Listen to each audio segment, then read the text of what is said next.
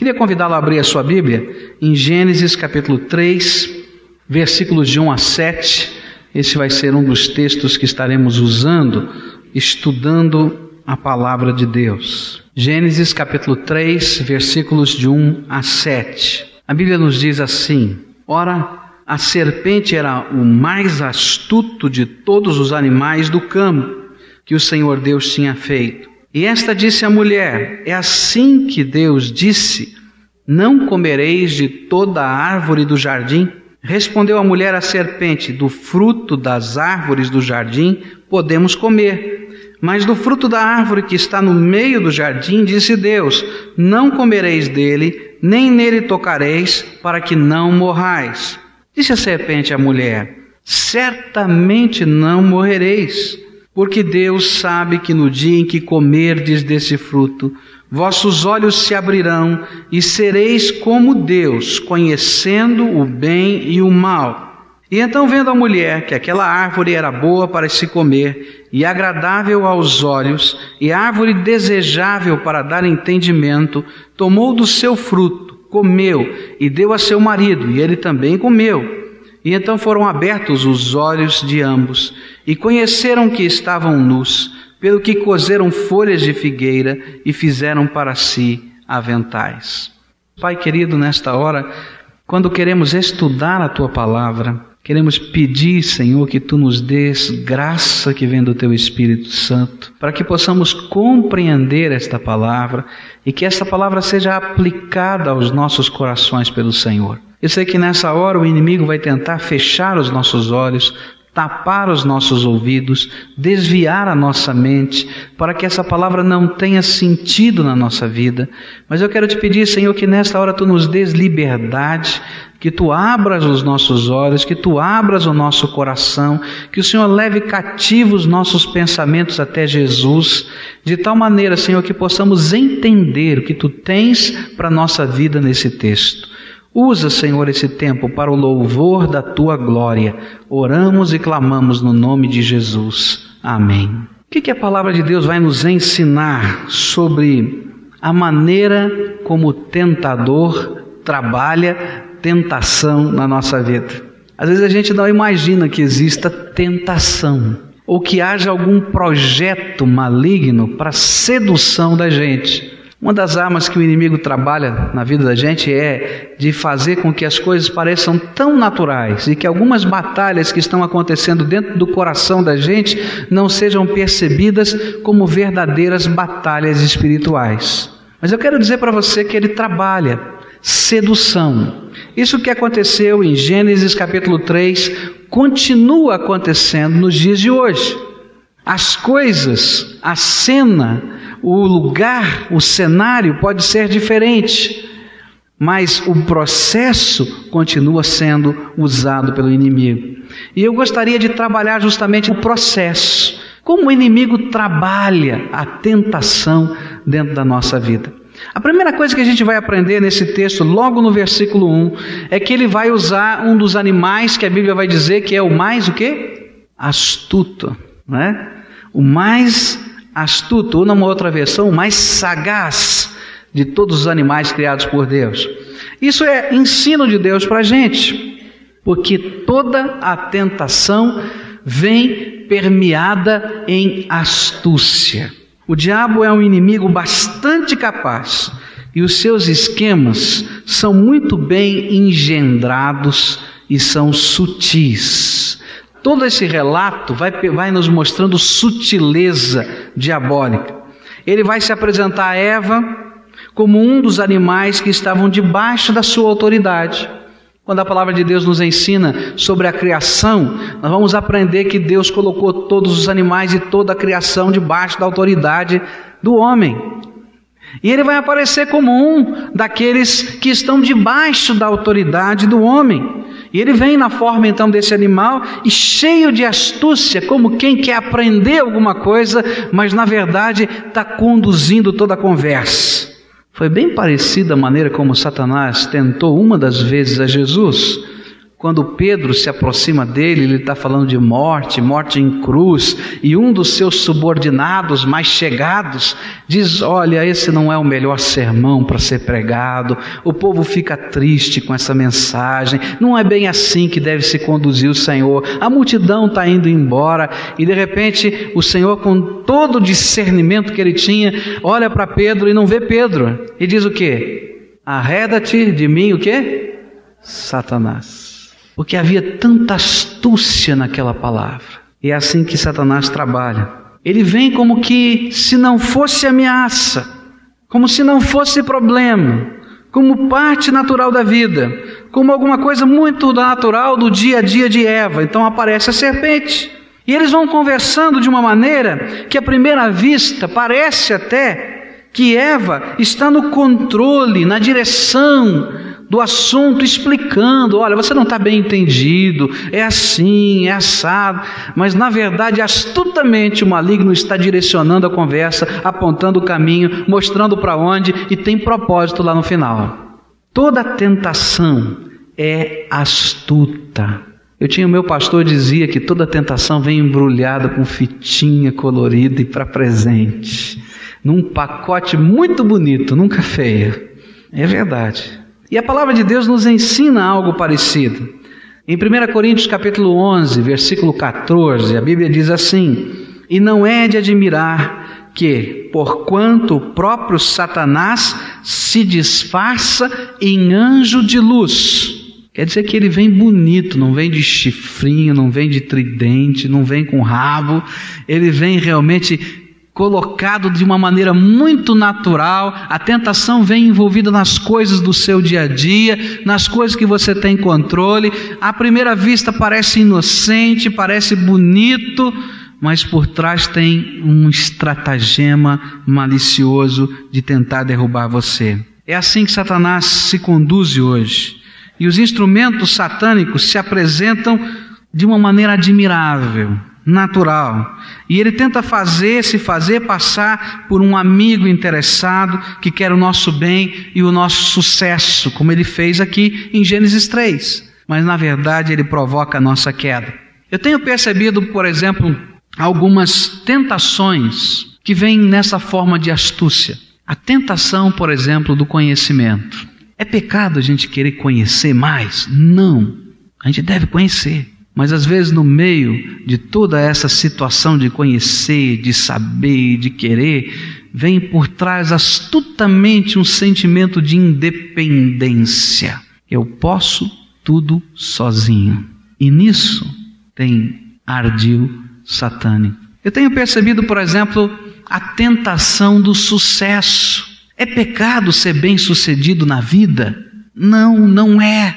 Mas muitas vezes os esquemas são colocados ao nosso redor para que a gente só busque isso na vida e mais nada.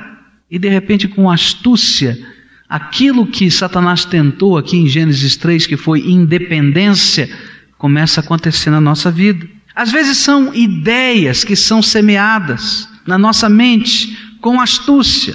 Eu tenho certeza que aquilo que Pedro falou para Jesus era cheio de boas intenções.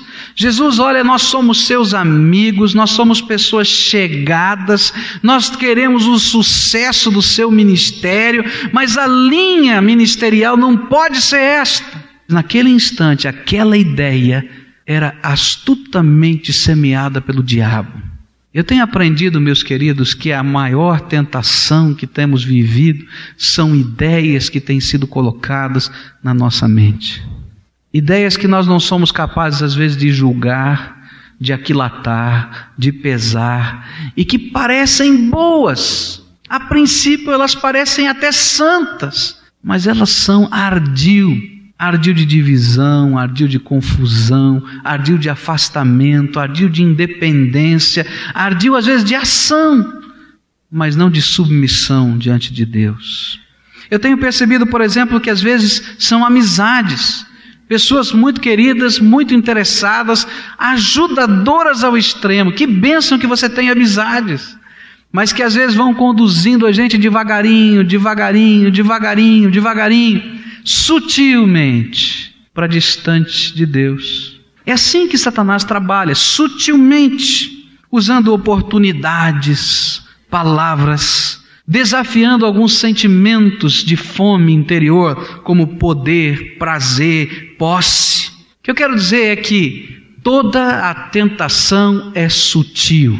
E é por isso que eu preciso de discernimento do Espírito Santo e de uma firmeza muito grande na palavra de Deus para poder reconhecer os valores que estão sendo trabalhados para que sejam quebrados.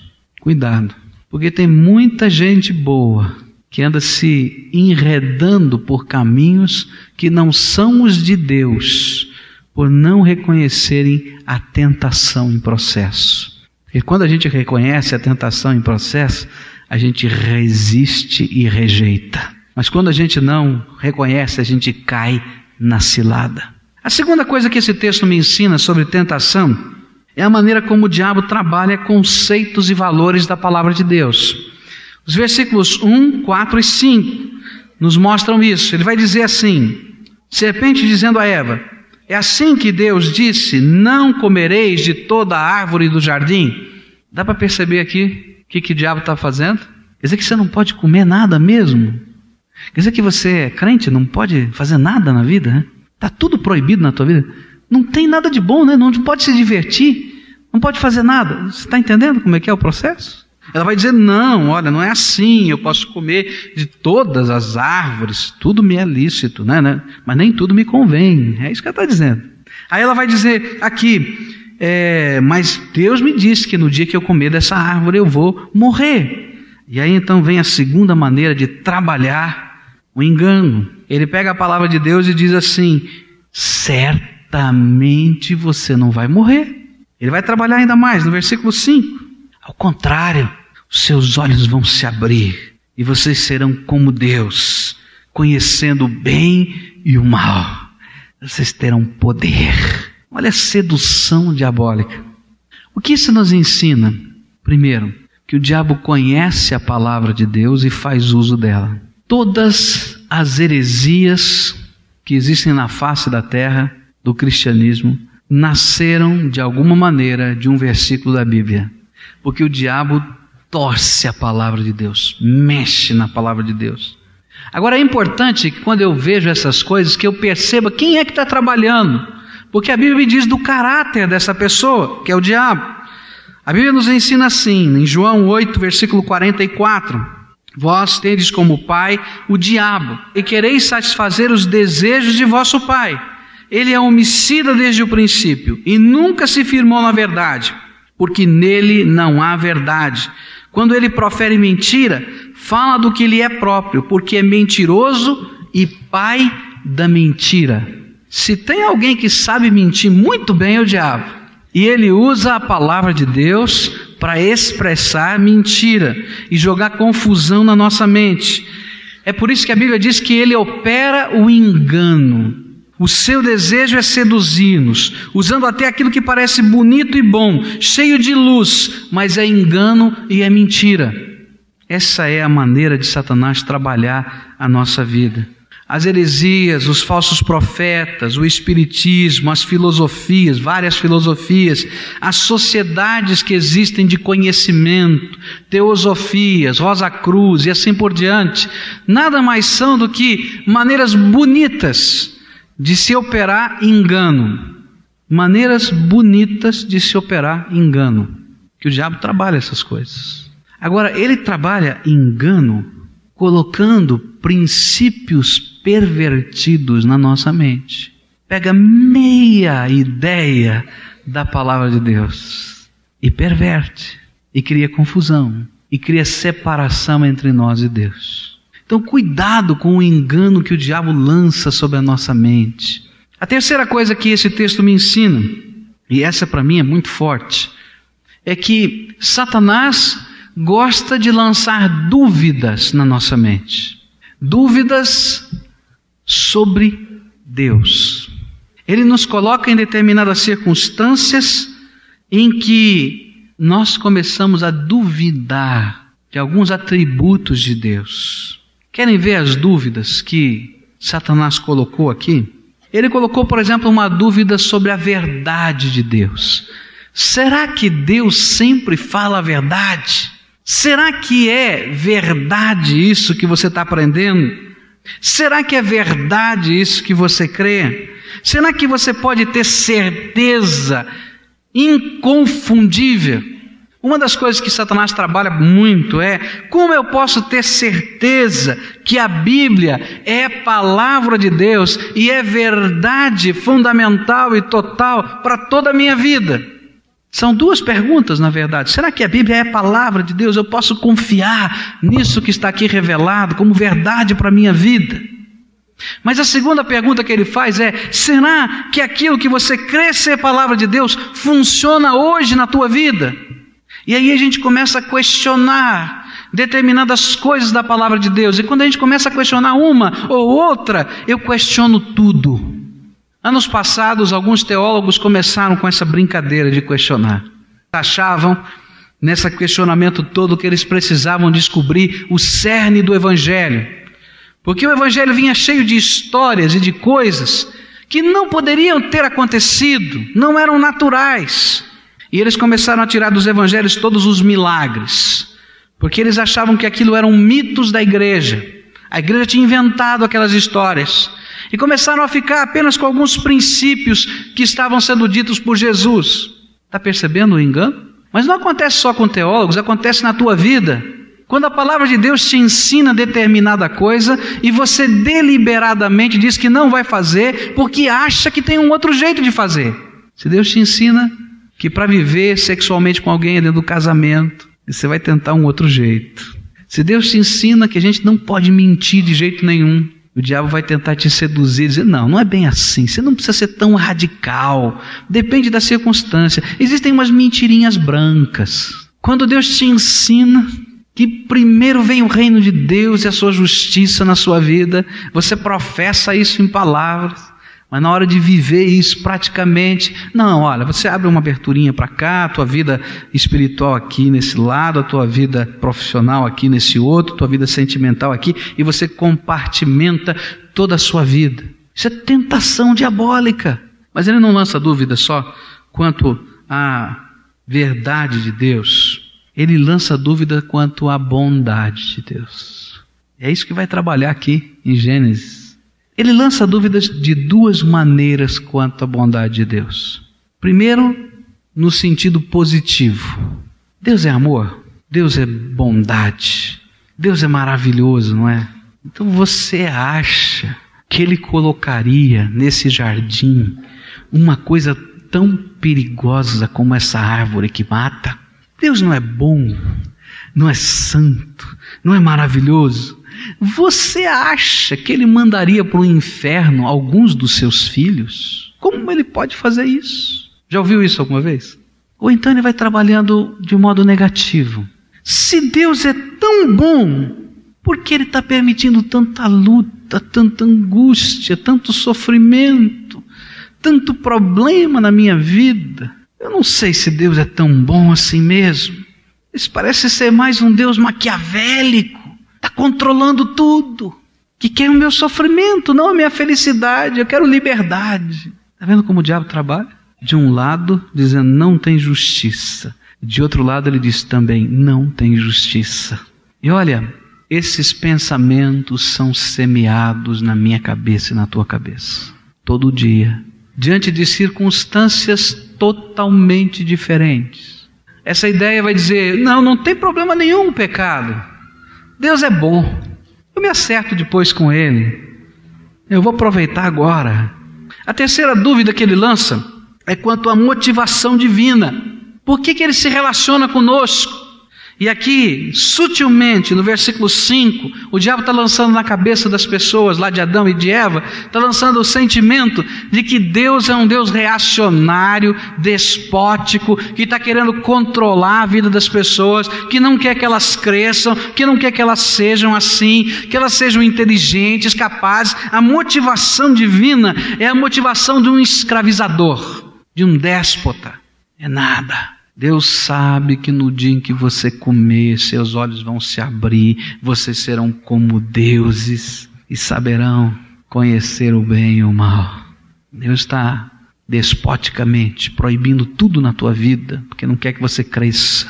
Cuidado, é tentação diabólica. A quarta maneira como Satanás trabalha, depois que ele lança dúvidas, ele trabalha a exaltação do eu. Essa é uma técnica incrível de Satanás. Quando ele diz: sereis como deuses. Olha, essa é a técnica que Satanás está usando nos dias de hoje na sociedade moderna. Existe uma filosofia que percorre, que permeia a sociedade moderna, chamada humanismo. Já ouviu falar dela? Ela parece muito bonita a princípio, mas ela é uma sedução diabólica. Porque o humanismo nada mais é do que o homem pelo homem. Nada mais é do que um estratagema de dizer: você é muito importante, você é bom demais, todo o poder já está dentro de você. Você que precisa aprender a desenvolver a tua mente, a tua capacidade, o teu conhecimento. Se você for bom naquilo que você faz, você conquista o mundo. Se você for bom naquilo que você conhece, ninguém pode te segurar. E essa é a filosofia que permeia a mente da sociedade de hoje. A gente pode tudo, a gente sabe tudo, a gente consegue tudo. Ninguém me segura, eu posso o que eu quiser. Vocês são como deuses. Você precisa descobrir o Deus que está dentro de você. Essa é a mensagem da nova era, né? Você precisa descobrir o Deus que está dentro de você. A energia cósmica inteira está dentro de você. Você precisa aprender a controlar as forças do universo. São aquelas terapias centradas no eu, são aqueles programas de venda em que você trabalha somente o você, você é capaz, você pode tudo. Isso aqui é a tentação diabólica. Satanás sempre gosta de trabalhar aquilo que ele tem de maior. E uma das coisas que Satanás mais tem é o orgulho. E se há alguma coisa que ele trabalha na forma de tentação é o orgulho humano. Você é tão bom, mas é tão bom, que não existe ninguém melhor do que você, e é preciso que se dê a você o devido valor. Ninguém dá o devido valor. Então, levanta a cabeça, se dê valor. São artimanhas diabólicas. Sabe o que acontece quando Satanás trabalha dessa maneira o orgulho? Ele sempre vai passar para a gente a ideia de que a gente pode encurtar o tempo do caminho para a gente chegar à promessa. Que a gente pode encurtar o tempo da glória sem passar pela cruz. Vocês podem ser como deuses, conhecendo o bem e o mal, independentemente de Deus, existe um outro jeito de vocês chegarem àquilo que vocês almejam, que é glória quer poder, quer força, sem passar por luta, sem passar por sofrimento, sem passar por angústia, sem passar por tribulação, sem passar por qualquer dependência de nada, tem um caminho reto. A gente faz um atalho aqui. Cuidado, é tentação diabólica. Lá no fundo, lá no fundo, o que ele está dizendo é: você não precisa de Deus, você tem todo o poder dentro de você mesmo. E isso vai levando a gente a uma atitude de rebeldia e independência. A última coisa que esse texto me mostra é que Satanás, quando fala e tenta, ele nunca, presta atenção, ele nunca mostra as consequências do pecado. Nos versículos 16 a 19, esse texto vai falar o que aconteceu com o homem, com a mulher, com a terra, com a serpente por causa do pecado. Mas Satanás não fala nada disso. Ele não fala da dor, ele não fala da desgraça, do afastamento de Deus. Ele tenta mostrar o prazer, a beleza do momento. E a gente às vezes troca a eternidade por causa de um minuto. Todo pecado tem consequência danosa em nossa vida. E a tentação que o diabo lança sobre nós é que a gente pode burlar as consequências danosas do pecado. Se você é um mentiroso, a tentação que o diabo vai trabalhar com você para você mentir é que você pode dar um jeitinho com mais uma mentira, ou quem sabe com outro jeitinho, e que essa mentira nunca vai ser descoberta. Se você trai a sua esposa ou seu esposo, a mentira que o diabo trabalha dentro de você é que você é tão inteligente, mas tão inteligente, que isso nunca virá à tona, que não vai ter consequência nenhuma. Se você sonega impostos, o que o diabo vai tentar trabalhar com você Primeiro é que todo mundo faz. Segundo, que o governo não merece imposto nenhum. Terceiro, é que você nunca vai ser descoberto. E se for, você vai poder comprar um fiscal e não vai ter nenhum problema. Cuidado, que o diabo nunca mostra as consequências do pecado. Todo o propósito da tentação satânica é levar-nos a viver de modo independente de Deus. Se alguma coisa que você está fazendo ou vivendo se nela, não importa qual seja, você não aprendeu a depender de Deus, tem alguma coisa de sedução satânica. O propósito divino em Cristo é trazer-nos para a casa do Pai e que debaixo da sua dependência total nós aprendamos a viver.